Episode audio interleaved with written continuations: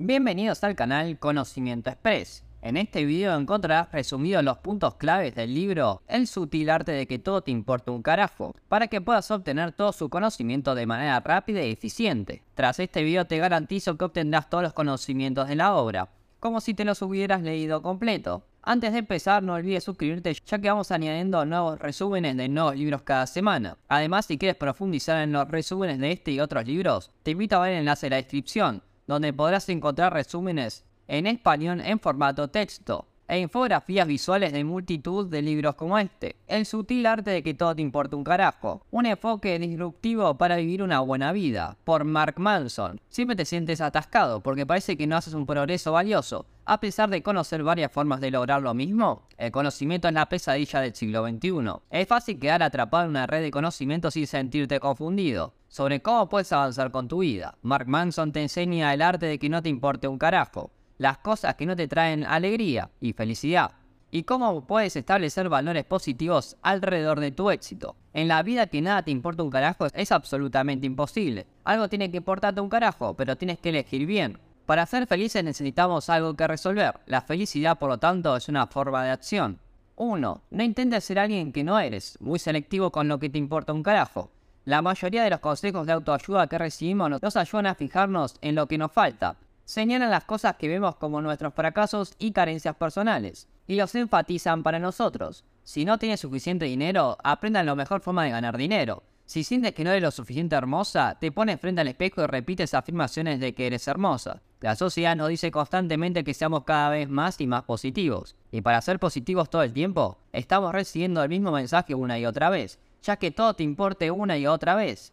Lamentablemente, que si te importa un carajo no garantiza que será positivo, ni que tendrás una mejor vida. La clave para una vida feliz y saludable no es que más cosas te importen, es que menos cosas te importen. Que te importa un carajo solo lo que es realmente importante. Como humanos nos preocupamos demasiado por cosas que no tienen importancia, y esto nos hace más que hacernos sentir mal respecto a nosotros mismos. El autor llama esto el bucle de retroalimentación del infierno. En pocas palabras, por alguna razón o sin ninguna razón aparente sientes cierta sensación y tener este sentimiento te hace sentir peor. La solución para el bucle de retroalimentación del infierno es simple. Que no te importe un carajo las experiencias negativas, ansiedad, ira, culpa, miedo, etc. Porque está bien tener esos sentimientos. Está bien sentir mal algunas veces. Castigarte a ti mismo por sentirte como te sientes solo empeorará las cosas. La madurez se trata de ser capaces de preocuparnos solo por las cosas que son esenciales esta simplificación nos hace realmente felices de manera constante. 2.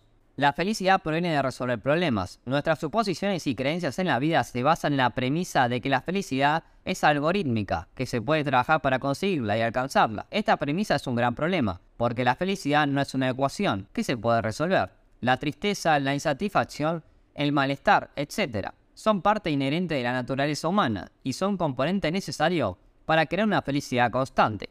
Lo cierto es que la felicidad es una forma de acción, es una actividad, no es algo que te viene dado pasivamente, no es algo que descubres milagrosamente en un libro de autoayuda. Estamos enamorados de la idea de que hay una felicidad suprema, que se puede alcanzar, que podemos aliviar todo nuestro sufrimiento permanentemente. Pero en realidad no es así. Para que seamos felices necesitamos algo que resolver. La felicidad requiere de lucha y surge a partir de la resolución de problemas. Todos queremos cosas buenas en la vida, todos quieren sentirse bien todo el tiempo. La gente nunca considera el dolor con el que se sienten bien, por lo que están dispuestos a luchar. Solo queremos las recompensas, los resultados. Nadie está dispuesto a atravesar el proceso. La mayoría de nosotros no queremos luchar ni hacer un esfuerzo. La lucha es la clave para la felicidad y crecer a partir de los problemas. En tu viaje hacia la felicidad encontrarás muchas decepciones y vergüenzas, sin importar dónde vayas. Hay toneladas de problemas esperando por ti, y no hay nada de malo en eso. El punto no es subir de los problemas, el punto es encontrar el problema que disfrutes resolver. 3. Nadie es especial o excepcional de ninguna forma. Desarrollar una alta autoestima, sentirse bien y positivo hacia uno mismo se puso de moda en la década de 1960. Un estudio muestra que las personas que pensaban bien de sí mismas tenían menos problemas y se destacaban en la vida. De repente había toneladas de oradores motivacionales en todas partes diciéndole a la gente que podían ser excepcionales y tener un éxito masivo. Una generación más tarde, los investigadores llegaron a una simple conclusión. Basados en años de datos. No somos excepcionales. Resulta que no tiene ningún sentido sentirte bien contigo mismo, si no tienes motivos para hacerlo. La adversidad y el fracaso son esenciales para desarrollar éxito y mentalidad fuerte. Las personas con alta autoestima generalmente se sienten bien consigo mismas, sienten que están haciendo algo excepcional incluso cuando no es así. Mark Manson. El mayor inconveniente del movimiento de alta autoestima que se ha arreagado en nuestra sociedad es que requiere que nos sintamos bien todo el tiempo. Este movimiento utiliza una mezcla que se basa en cuán positiva se siente y piensa la gente sobre sí misma, mientras que una métrica más adecuada será cómo la gente siente y piensa y acepta su yo negativo. Muchas personas temen aceptar la mediocridad porque creen que nunca lograrán nada, nunca mejorarán y que sus vidas no importan si lo aceptan. La verdad, sin embargo, es que ese conocimiento de aceptación de tu propia existencia mundana en realidad te liberará para lograr lo que realmente quieres lograr, sin juicios ni grandes expectativas. Entonces, en lugar de ver la mediocridad como algo malo que necesitas evitar, sea agradecido y aprecia las pequeñas cosas de la vida. 4. No construyas tu vida en torno a causas inútiles. Enfócate solo en valores importantes. Como humano a menudo decidimos dedicar grandes porciones de nuestras vidas a causas aparentemente inútiles o destructivas. Algunas veces en el fondo sabemos que vamos a sufrir por lo que estamos haciendo, pero aún así lo hacemos. La razón para esto es que el sufrimiento significa algo para nosotros, y debido a ese significado somos capaces de soportar y tal vez disfrutar del sufrimiento. ¿Te gusta o no? El sufrimiento es parte de la vida, por supuesto, puedes intentar evitarlo, pero es un hecho seguro que evitar las cosas negativas siempre resultarán contraproducentes. Entonces, en lugar de evitar las cosas negativas, acéptalas y enfréntalas. En lugar de hacer preguntas como ¿cómo dejo de sufrir? Pregúntate ¿por qué estoy sufriendo? ¿O con qué propósito? Sin embargo, esta es una pregunta fácil de responder. Según Mark Manson, para entendernos a nosotros mismos debemos primero entender la metáfora llamada la cebolla de la autoconciencia. La autoconciencia es como una cebolla, tiene múltiples capas. Cuanto más las pelas, más probabilidades tienes de empezar a llorar en momentos inadecuados. La primera capa de esta cebolla es una conciencia simple de tu propia emoción. ¿Cómo me siento? ¿Qué es esta emoción? ¿Estoy triste o me siento feliz en este momento? ¿Me entristezco cuando veo esto? Etcétera. Esto es simple para algunas personas, pero para otras es bastante difícil. Algunas veces intentas negar tus sentimientos. La segunda capa es la capacidad de preguntarnos por qué sentimos ciertas emociones. ¿Por qué me siento de esta forma? ¿Por qué estoy triste? ¿Por qué estoy deprimido? Nuestros valores personales comprenden la tercera capa. ¿Para qué veo esto como un éxito o un fracaso? ¿Cómo decido medirme? Este nivel requiere de un cuestionamiento y esfuerzo constante y es muy difícil de alcanzar, pero es el más esencial porque la naturaleza de nuestros problemas está determinada por nuestros valores y la calidad de nuestras vidas está determinada por la naturaleza de nuestros problemas. 5. Asume la responsabilidad radical de tu vida y abraza la incertidumbre. Así es como se disfruta el crecimiento y el progreso. Hay una sencilla comprensión de la que se derivan todas las mejoras y el crecimiento personal. Esta es la comprensión de que somos responsables por todo en nuestras vidas, independientemente de las circunstancias externas.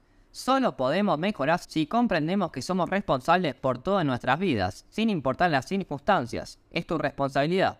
Hay una diferencia entre culpar a otras personas por tu situación y que esas personas realmente sean responsables por la situación. Nadie más que tú eres responsable por tus situaciones. En lugar de intentar tener razón todo el tiempo, debemos estar intentando descubrir cómo estamos equivocados todo el tiempo. Porque así es. Todo el progreso y el crecimiento nace de la incertidumbre. La gente que cree que lo sabe todo nunca aprende nada. Para aprender algo primero debemos admitir que no tenemos ni idea.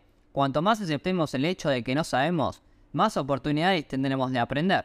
6. La paradoja del éxito. El fracaso es la forma de seguir adelante. Mejorar en algo se basa en muchos pequeños fracasos, y el tamaño de tu éxito se basa en el número de veces que has fracasado en algo. Hay un dicho popular que reza que el talento está sobrevalorado. El éxito se trata menos de tus condiciones previas y más del trabajo y esfuerzo que pones en algo. Para ser realmente exitoso en algo debemos estar dispuestos a fallar mientras lo hacemos. Si no estamos dispuestos a fallar, entonces no estamos dispuestos a triunfar. Mark Mason sugiere fijar metas orientadas al proceso y a pasar la acción con su principio a salvo. Cuando él estaba en la escuela secundaria, su profesor de matemáticas solía decir, si estás atascado en un problema, no te sientes a pensar en sí, empieza a trabajar en sí, incluso si no tienes idea de lo que estás haciendo.